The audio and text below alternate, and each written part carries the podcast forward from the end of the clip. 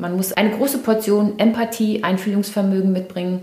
Man muss zuhören können, man muss sich abgrenzen können. Das muss man lernen und üben.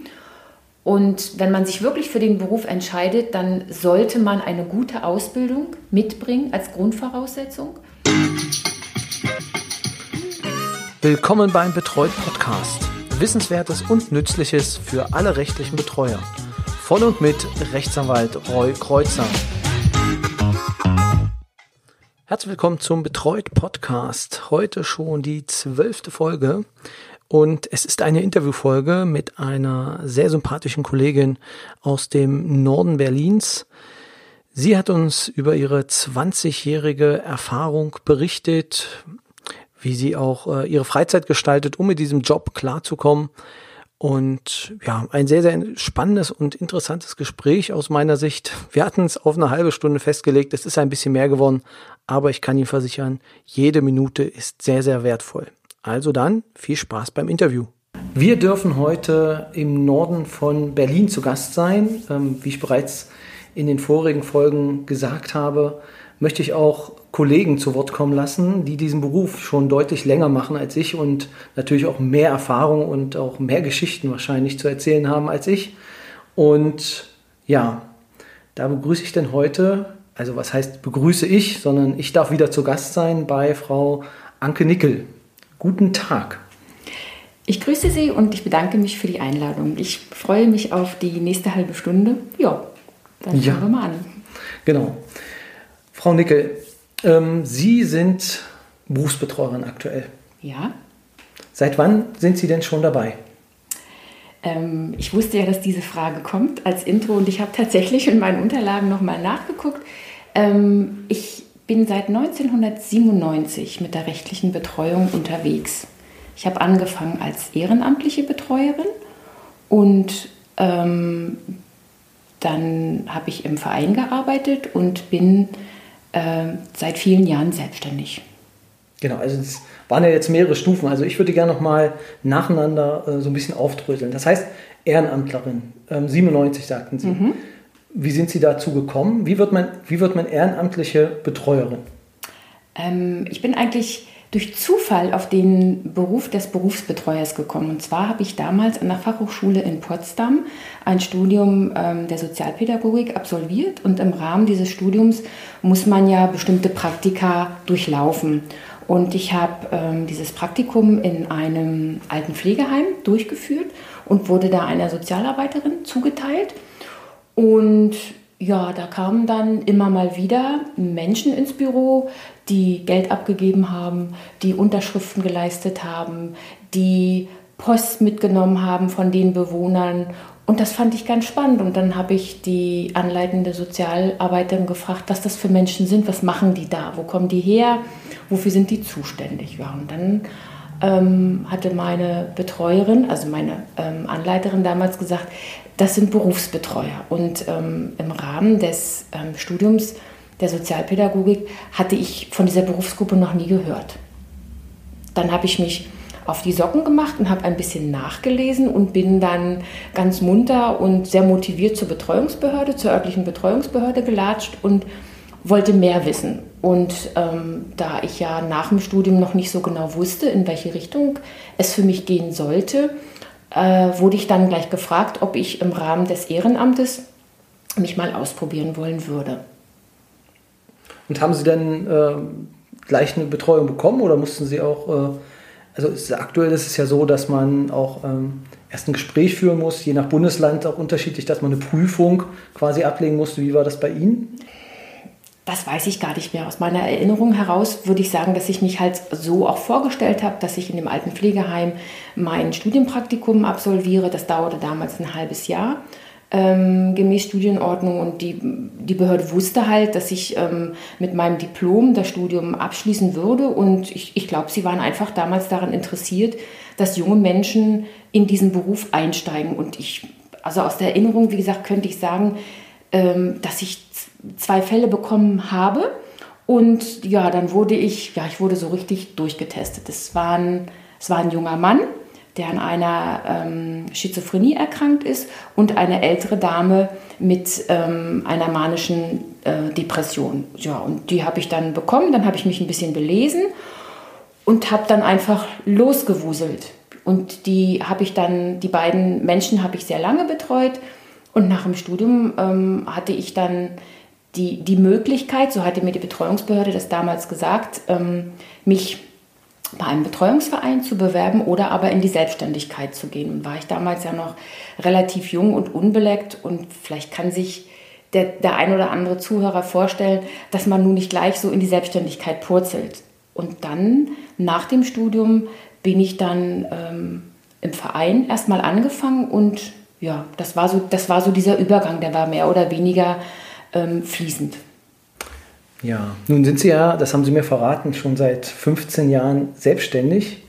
Und äh, wo liegen da die größten Herausforderungen für Sie in der Selbstständigkeit? Ich glaube, dass die Arbeit als Berufsbetreuer, ob ich sie im, in, in Form eines Ehrenamtes, der Vereinsbetreuung oder der selbstständigen ähm, beruflichen Ausführung mache, es ist immer dieselbe Arbeit. Es, also es gibt eigentlich keinen großen Unterschied. Es ist ja immer die Arbeit mit den Menschen, die uns vom Gericht anvertraut sind, beziehungsweise das Gericht gibt uns ja den Menschen mit bestimmten Aufgabenbereichen in die Hand, wo wir helfen und unterstützen, beziehungsweise, wenn es notwendig ist, stellvertretend handeln. Hm, in der Selbstständigkeit hat man natürlich bestimmte Dinge von vornherein immer selbst zu lösen. Das ist, es, ist, es ist einfach die Form der Selbstständigkeit. Also ich bin, ich unterliege keinen Zwängen wie ein Arbeitnehmer und für alle drei Formen der Ausführung dieses, äh, dieses Amtes ist das Gericht die aufsichtsführende Behörde, die Behörde, der gegenüber ich Rechenschaft legen muss, beziehungsweise also der Betreuungsbehörde und dem Amtsgericht. Ich habe meine Arbeit immer versucht, nach bestem Wissen und Gewissen zu machen. Äh, in, in, in, Form der Selbstständigkeit hat man wahrscheinlich die, die ganzen wirtschaftlichen Abläufe im Hintergrund. Das ist mhm. wahrscheinlich einfach noch eine zusätzliche Herausforderung, so würde ich es sehen. Man, man hat eine freie Zeiteinteilung, aber wie man so schön sagt, selbst und ständig, man ist immer irgendwie unterwegs. Nun ist es ja so, dass wir die beiden Gewerke abbilden. Also die Rechtsanwälte zum einen, die einen Großteil der Betreuung übernehmen, und auch die soziale Arbeit, also Sozialarbeiter oder ähm, ja, aus dem pädagogischen Bereich sind ja die anderen äh, Teile. Ich finde es immer sehr, sehr, ähm, also ich habe sehr, sehr viel Respekt davor, wenn ähm, Sozialpädagogen diese Arbeit machen, weil es ja doch sehr, sehr rechtlich äh, angehaucht ist. Also wo liegen da für Sie die größten Probleme oder was waren für Sie die größten Stolpersteine in Ihrer Arbeit? Also empfinden Sie das auch so als, äh, als schwierig, dass Sie keine juristische Ausbildung haben? Manchmal würde ich mir gerade aktuell mehr Hintergrundwissen für mich selber wünschen. Ich habe aber die Möglichkeit, wenn ich an meine eigenen Grenzen stoße, dass ich bestimmte Dinge einfach outsource. Ich muss ja in dem, äh, was ich übertragen bekomme vom Gericht, ich muss ja nicht alles selbstständig mhm. machen.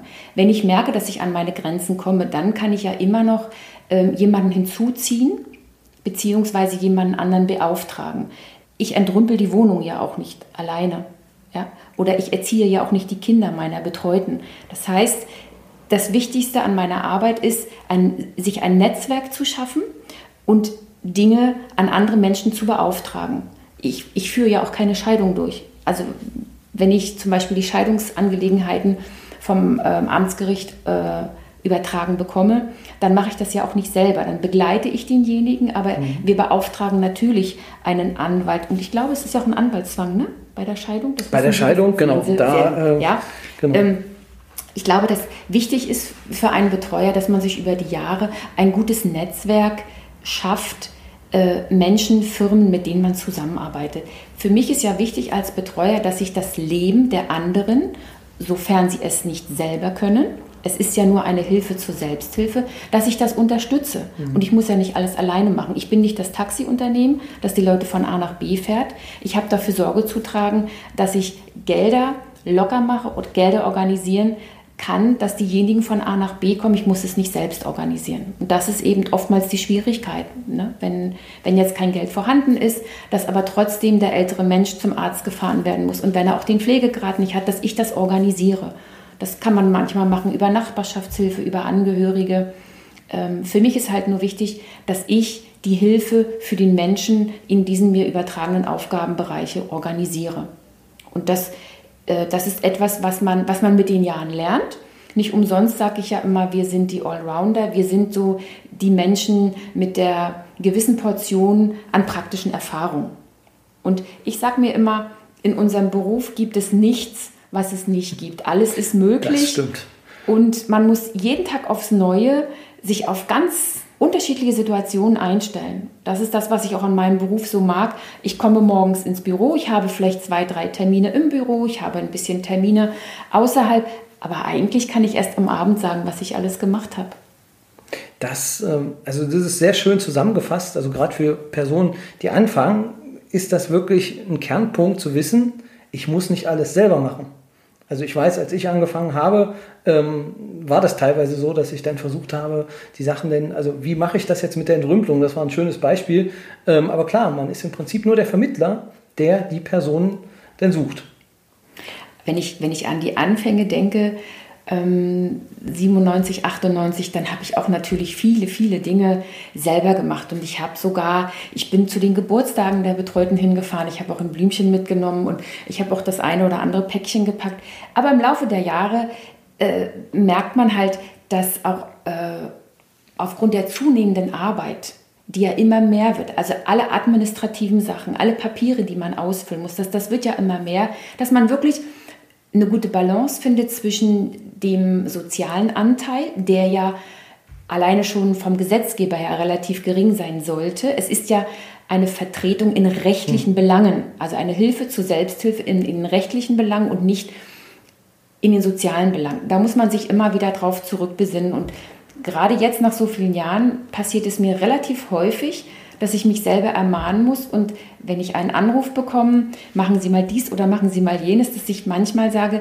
guck doch mal in deinen Betreuerausweis. Steht das in irgendeinem Aufgabenbereich drin? Muss ich das wirklich tun? Denn über die Jahre hat man die Betreuten, die man schon sehr lange betreut, da wuselt man einfach, da macht man. Aber es ist, glaube ich, auch für langjährige Berufskollegen immer wieder gut zu sagen, ist es das, was ich wirklich machen muss? Manchmal erkläre ich den Leuten, ähm, deshalb ist es so schön, dass sie mir als Anwalt auch gegenüber sitzen. Manchmal fragen die mich, was macht so ein Betreuer? Und dann sage ich, eigentlich bin ich wie so ein kleiner Anwalt, der die Dinge regelt. Und sofern man den anderen Menschen oder, oder dem Gegenüber, beziehungsweise oftmals auch Angehörigen sagt, ich bin nicht der Betreuer, der zu Hause pflegt und putzt und einkauft, ich organisiere das drumherum, dass das Leben funktioniert, vielleicht besser funktioniert als vor der Betreuung.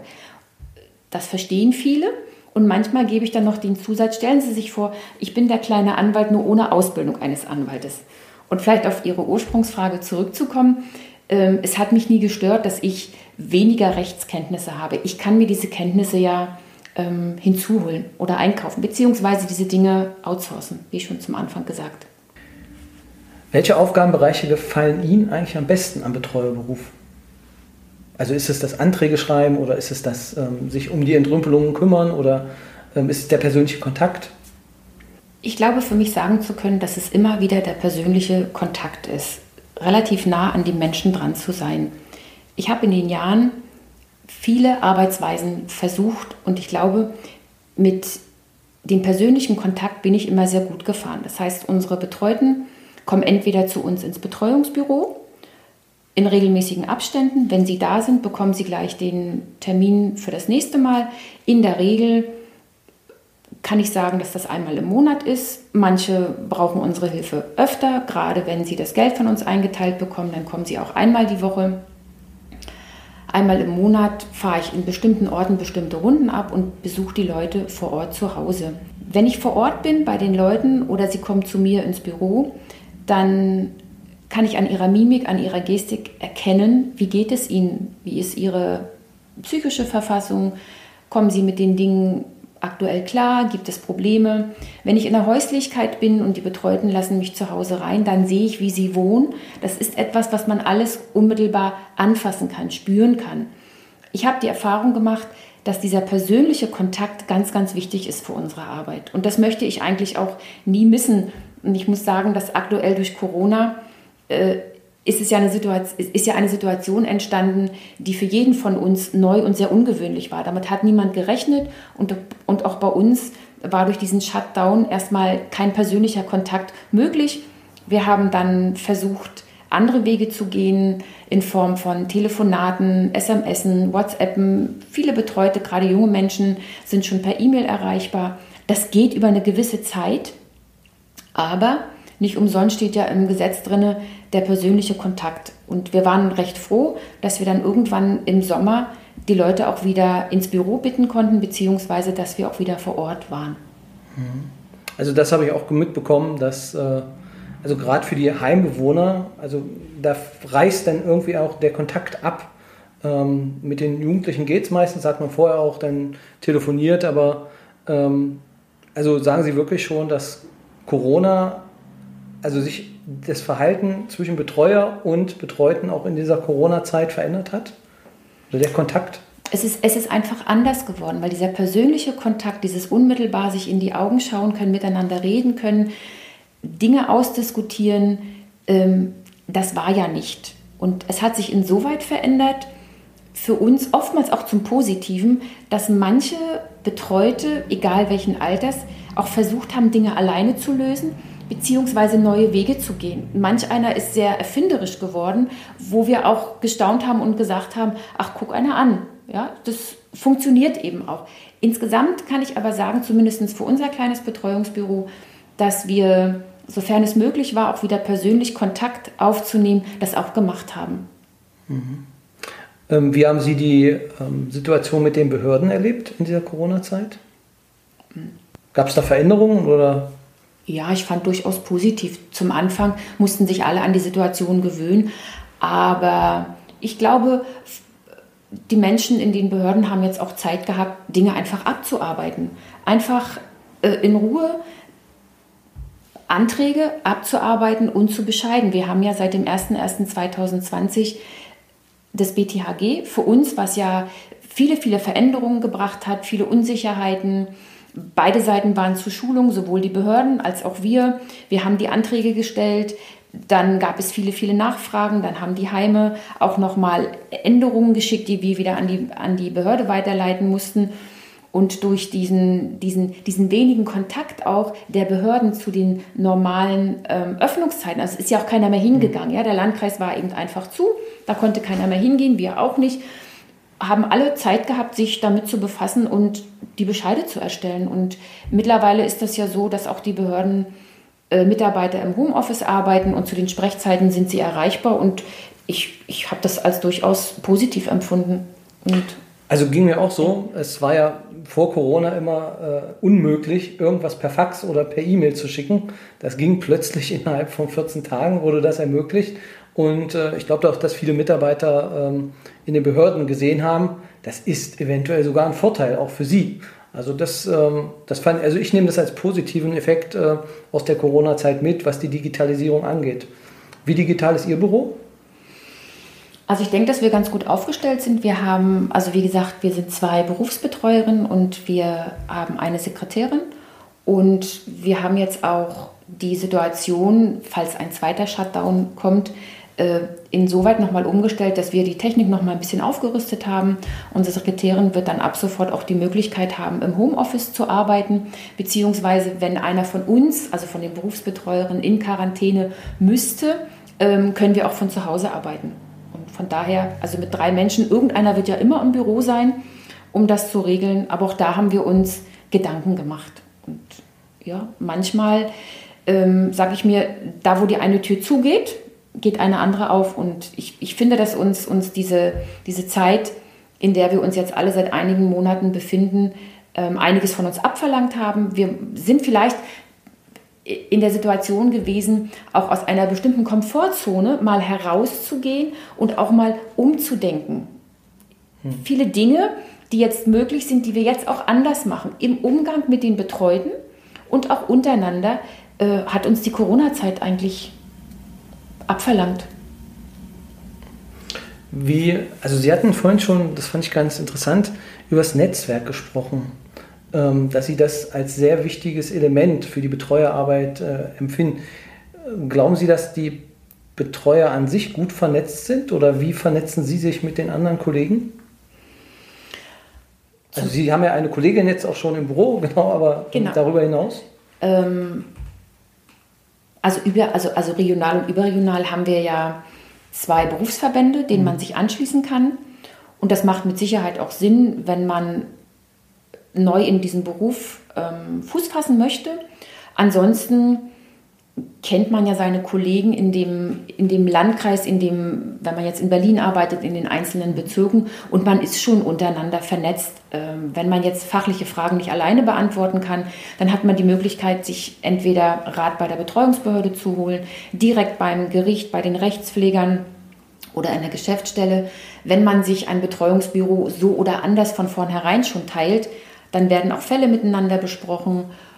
Ansonsten trifft man ja auch andere Kollegen bei bestimmten Veranstaltungen, bei Fortbildungen und es, es ist schon wichtig, vernetzt zu sein. Alleine, wenn ich das Beispiel der Wohnungssuche mal anbringe, es ist sicherlich ein überregionales Problem, kleine Wohnung zu finden für unsere Betreuten. Und mhm. manchmal sind unsere Betreuten ja auch nicht so einfach. Der, manch einer ist eben anders als der andere und vielleicht nicht so ganz leise oder der eine hat vielleicht das ein oder andere Kind, was ein bisschen auffällig ist. Der nächste vergreift sich im Ton. Der andere, der psychisch krank ist, ist auch nicht in der Lage, in so einer Hausgemeinschaft ganz unauffällig zu leben. Und es ist oftmals für Betreute schwierig, Wohnungen zu bekommen. Und der Wohnungsmarkt ist ja sehr angespannt. Und da helfen wir uns schon untereinander. Und ähm, wir haben ja auch unsere Wohnungsbaugesellschaften und auch private Vermieter, die immer mal wieder an uns denken, wenn sie eine Wohnung frei haben. Und so ist das auch unter Kollegen, wenn zum Beispiel eine ältere Dame aufgrund ihrer Gebrechlichkeit zu Hause nicht mehr versorgt werden kann, also ambulant gepflegt werden kann, dann sucht der Kollege einen passenden Heimplatz und wenn die Wohnung frei wird, dann kann man schon sagen, Mensch, ich hätte da eine Wohnung frei, ne, da ist das ganze ja. Mobiliar, da könnte jemand einziehen, dann spricht man mit dem privaten Vermieter oder auch mit der Wohnungsbaugesellschaft und so äh, schafft man einfach Synergien. Das kann ich nur, das kann ich nur so bestätigen.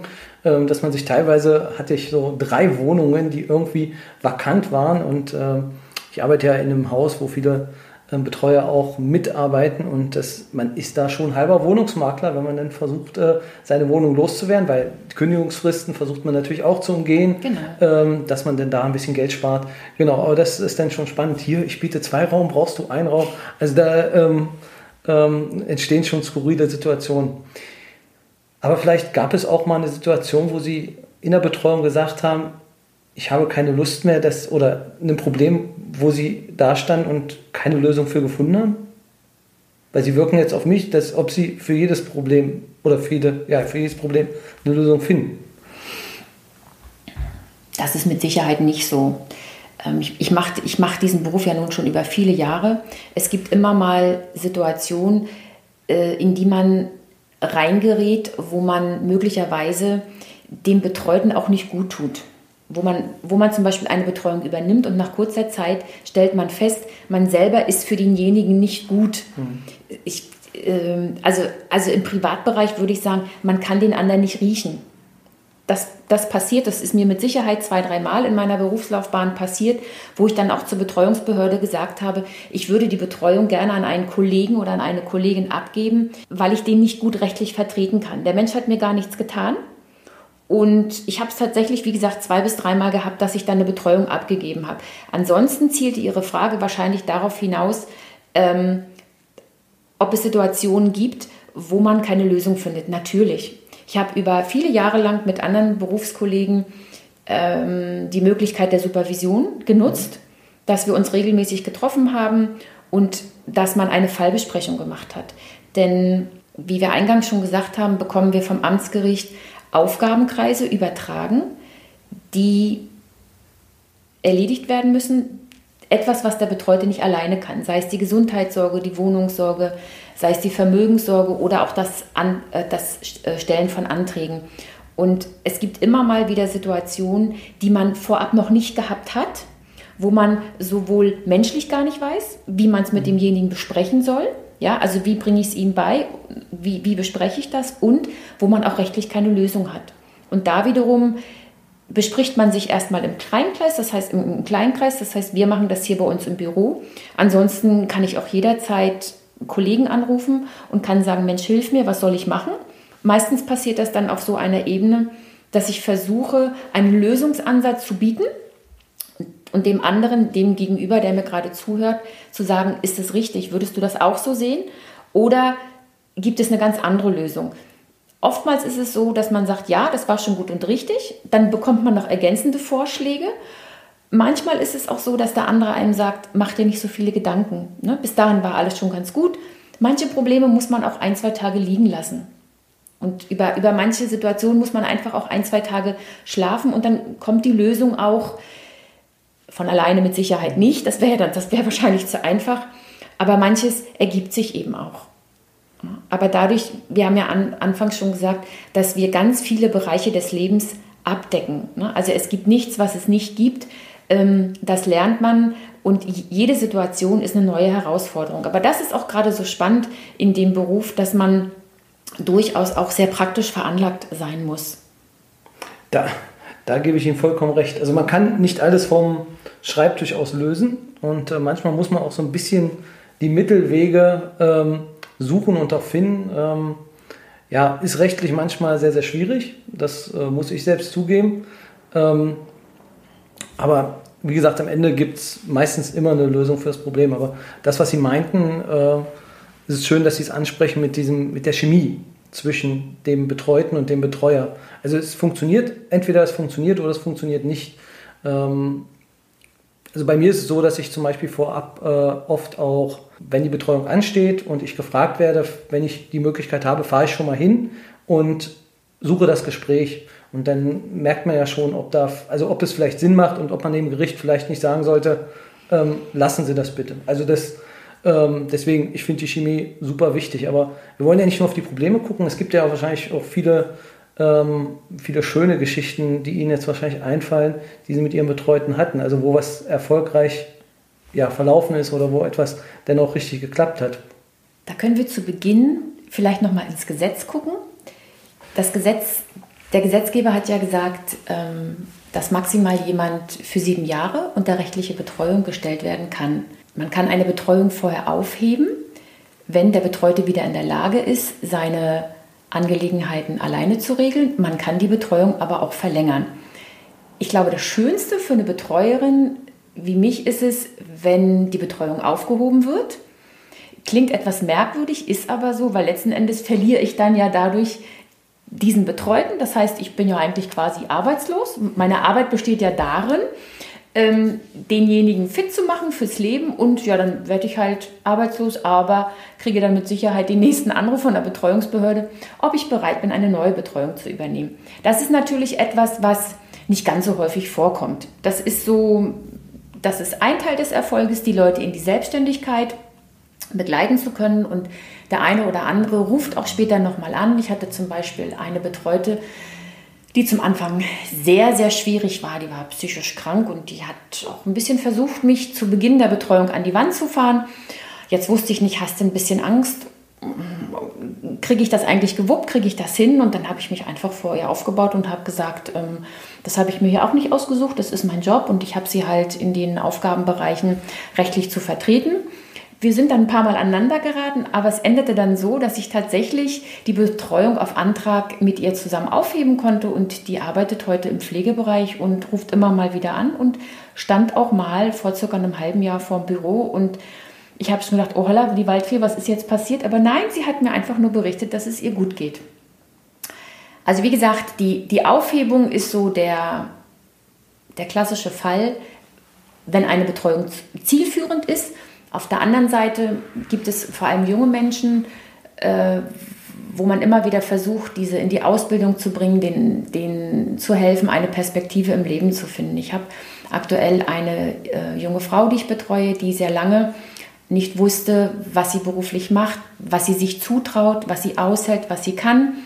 Und wir haben viele Gespräche beim Arbeitsamt geführt bezüglich der Berufsfindung. Und jetzt ist es so, dass sie aus einer stationären Wohnform ausziehen kann und die ersten Schritte alleine gehen kann. Sie fängt eine Ausbildung an und freut sich sehr, hat natürlich Angst, diesen Weg weiterzugehen, Angst vor der eigenen Courage. Und da ist die Betreuung dann zurzeit sehr intensiv, dass wir auch, und auch in Zeiten von Corona uns ab und zu treffen, dass wir bestimmte Anträge ausfüllen, dass ich ihr helfe, dass wir relativ häufig telefonieren und dass ich ihr immer wieder Mut zuspreche und dass ich dann auch an, an diese junge Frau wirklich glaube. Und manchmal ist es so, man macht einen Schritt vor und zwei zurück, das gehört einfach dazu.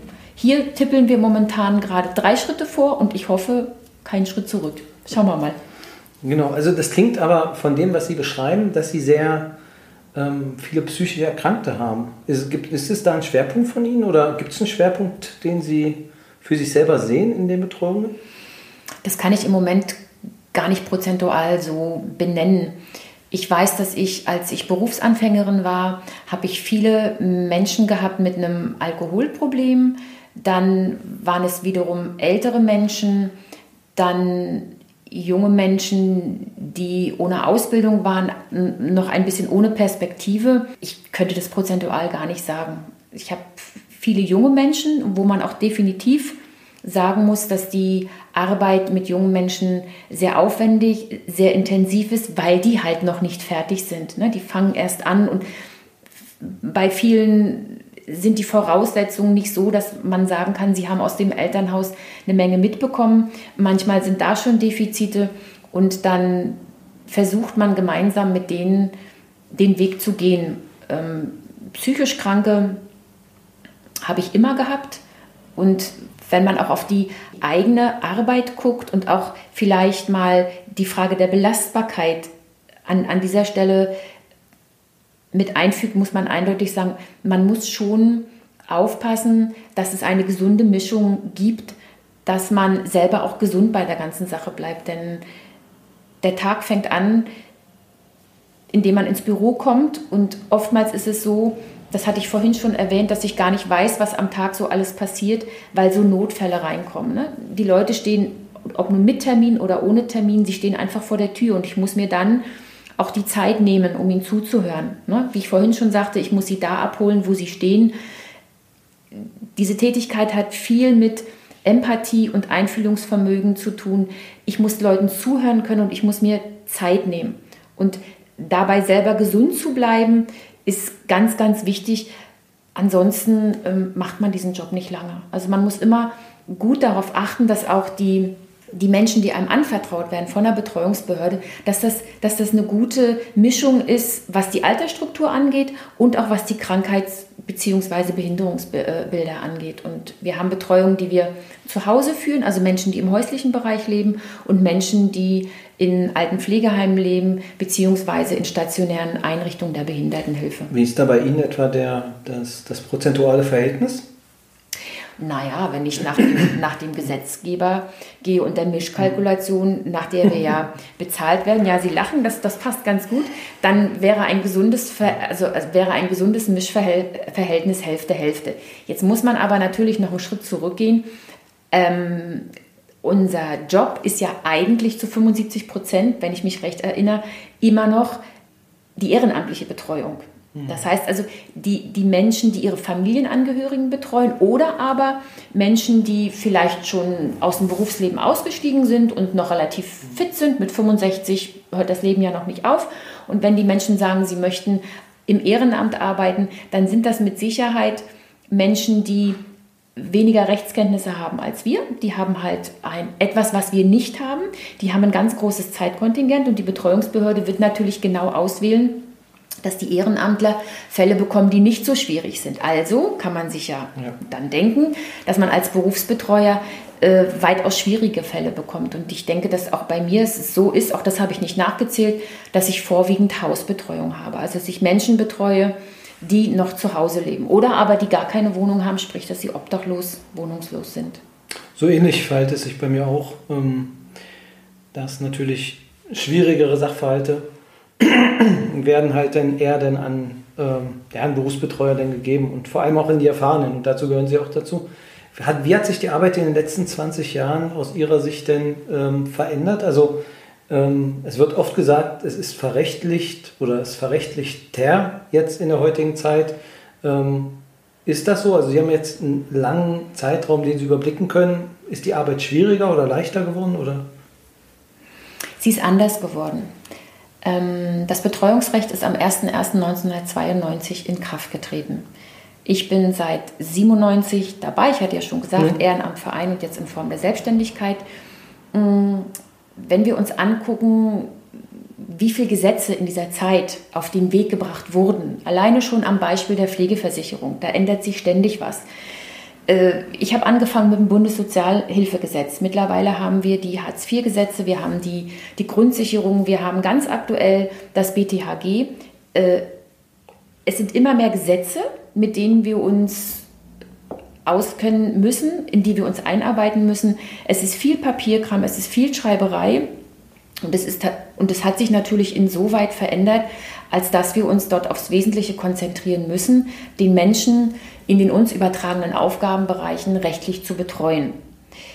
Die soziale Komponente, ähm, die ist natürlich immer da und die, und die sollte eigentlich, also die sollte man sich auch nie wegdenken. Und da ich ja einfach eingangs erwähnte, dass ich dieses Studium Sozialpädagogik, Sozialarbeit hinter mir habe, so bin ich ja damals auch angetreten. Ja, dass ich, dass ich auch mit den Menschen arbeite und dass ich nicht einfach nur die Papiere ähm, ähm, stumpf ausfülle und von A nach B schicke und sage, okay, der Antrag ist erledigt, ähm, der Rest interessiert mich nicht. Und, und gerade so in dieser Zeit der, der Digitalisierung und vielleicht auch in, in einer Zeit, wo die zwischenmenschlichen Kontakte durchaus abnehmen, ist es wichtig, dass, dass diesen Menschen jemand zuhört und dass ich das, was ich für sie tue, ihnen auch in einfacher Sprache rüberbringe, dass sie verstehen, was ich mache und in welchen Bereichen ich ihnen helfen kann. Es gibt auch Situationen, wo man nichts erreicht ist. Es gibt auch mal Situationen, wo man, wie gesagt, einen, einen bestimmten Haltemodus hat, aber auch das ist gut. Das ist auch wieder das, was wir vorhin schon mal angesprochen haben. Ich muss mich immer wieder neu fragen, was ist Erfolg in meiner Arbeit? Sonst würde man das wahrscheinlich gar nicht so lange machen. Aber ich, ich möchte auch nichts anderes machen und ich glaube, ich kann auch nichts anderes, ich weiß es nicht. Wie lange wollen Sie es denn noch machen? Darüber habe ich mir noch keine Gedanken gemacht. Im Moment sind wir ja gerade dabei, dass uns der Gesetzgeber ähm, wieder etwas Neues überhilft. Das haben Sie ja sicherlich auch schon äh, im Hinterkopf, dass das Betreuungsrecht ja. wieder novelliert werden soll. Schauen wir mal. Ich weiß es nicht. Also das klingt noch nach etwas längerer Zeit. Worauf ich noch kommen wollte, ist, äh, Sie meinten, dass Gesundheit besonders wichtig ist. Wie sorgen Sie dafür, dass Sie gesund bleiben? Also beginnt ja beim Urlaub bis hin zu eventuell sportlichen Aktivitäten oder wie sorgen Sie dafür, dass Sie dieses sogenannte Work-Life-Balance, dass Sie die auch gut hinbekommen? Das war, glaube ich, in den letzten Jahren auch mit einigen Aufs und Ab verbunden. Das ist etwas, das kann man nirgendwo lernen, das sagt einem auch keiner im Studium. Das ist ein Stück weit Lebenserfahrung. Ich kann mich noch genau an mein Einstellungsgespräch im Betreuungsverein ähm, daran kann ich mich sehr gut erinnern. Damals habe ich das gar nicht so verstanden. Ich wurde nach einem Hobby gefragt, wo ich dachte, hm, jetzt wird es ja interessant. Und dann habe ich überlegt, was ist denn mein Hobby? Im Laufe der Jahre, und das würde ich wahrscheinlich auch jungen Menschen empfehlen, die sich dafür entscheiden, diesen, diesen Beruf zu ergreifen.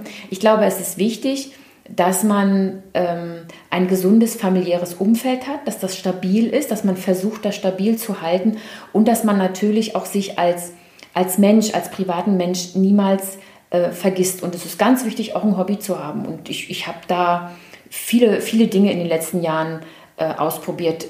Im Rahmen des Angestelltenverhältnisses ist das natürlich irgendwo vorgegeben. Da hat man seinen Jahresurlaub, den nimmt man, den muss man auch nehmen. Äh, in der Selbstständigkeit gehe ich natürlich auch regelmäßig in den Urlaub. Es ist immer schwierig zu sagen, ich nehme drei Wochen zusammenhängend.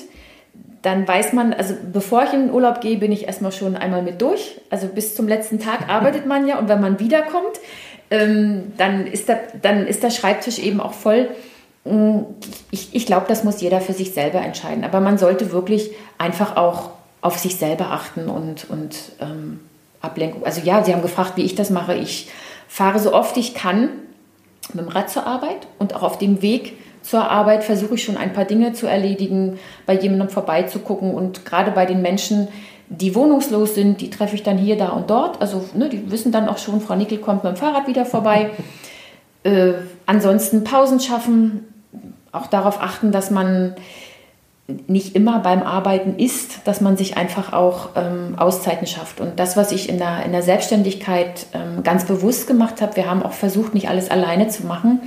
Ähm, wir haben im Sekretariat jemanden sitzen, der uns tatkräftig unterstützt, sei es bei dem vor Ort anwesend sein, sei es bei, den, bei dem Telefondienst, sei es bei den Vorbereitungen in den Antragstellungen, die ja auch immer mehr zunehmen. Und ich denke, gerade in den Zeiten, wenn ich unterwegs bin, wenn ich im Außendienst bin, ist es wichtig, dass die Leute auch ohne Termin kommen können, dass sie ihre Sorgen loswerden, dass sie manchmal nur etwas abgeben. Es gibt Betreute, die sind wahnsinnig aufgescheucht wie, wie ein Huhn, wenn sie die Betriebskostenabrechnung bekommen. Also sie, sie, sie, manche verstehen gar nicht, was ist ein Guthaben, wann muss ich was nachzahlen, aber dann wird hier Sturm geklingelt und wenn der Brief abgegeben ist, dann ist es gut. Dann regeln wir das und dann ist das für die, für die Menschen dann in Ordnung. Ja.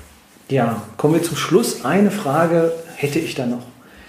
Was würden Sie heute Ihrem Ich von 1997 raten, ähm, wenn Sie ihm gegenüberstehen würden? Ich würde jedem, der sich heute dazu entscheidet, als Betreuer zu arbeiten, mit auf den Weg geben wollen, dass man es vielleicht in Form des Ehrenamtes ausprobiert mit zwei, drei Betreuungen, die man mal so über ein halbes Jahr, über ein Jahr führt, um das Gefühl zu bekommen, um einfach auch zu gucken, wer ist wofür zuständig, wie kommt man in diesen Aufgabenbereich rein.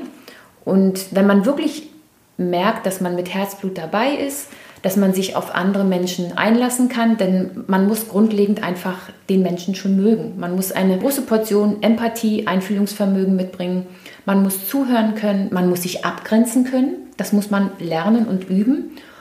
Und wenn man sich wirklich für den Beruf entscheidet, dann sollte man eine gute Ausbildung mitbringen als Grundvoraussetzung. Und man hat dann natürlich nach wie vor die Möglichkeit, entweder sich einem Verein anzuschließen oder aber, wenn man mutig genug ist, sich selbstständig zu machen, vielleicht noch mit dem einen oder anderen Kollegen oder aber in ein vorhandenes Betreuungsbüro mit einsteigen. Das, ja. Also aus meiner Sicht ein schönes Schlusswort kann ich nur unterstreichen. Also das, äh, ähm, also alleine zu kämpfen am Anfang äh, ist super schwierig. Sollte man gucken, dass man da ähm, sich Unterstützung holt, auf welche Art auch immer. Genau. Ich danke ganz herzlich für das Gespräch. Es waren viele, viele Dinge dabei, ähm, die vor allem unsere Hörer, die jetzt beginnen und die sich vielleicht mit dem Beruf jetzt auseinandersetzen und sagen, wie sehen das jetzt andere Kollegen oder halt ältere Kollegen, mit dem Blick zurück sehr viele Lehren daraus äh, ziehen werden. Vielen, vielen Dank für das Gespräch und äh, ja, bis zum nächsten Mal. Ich danke Ihnen, bleiben Sie gesund. Bis dann. Danke.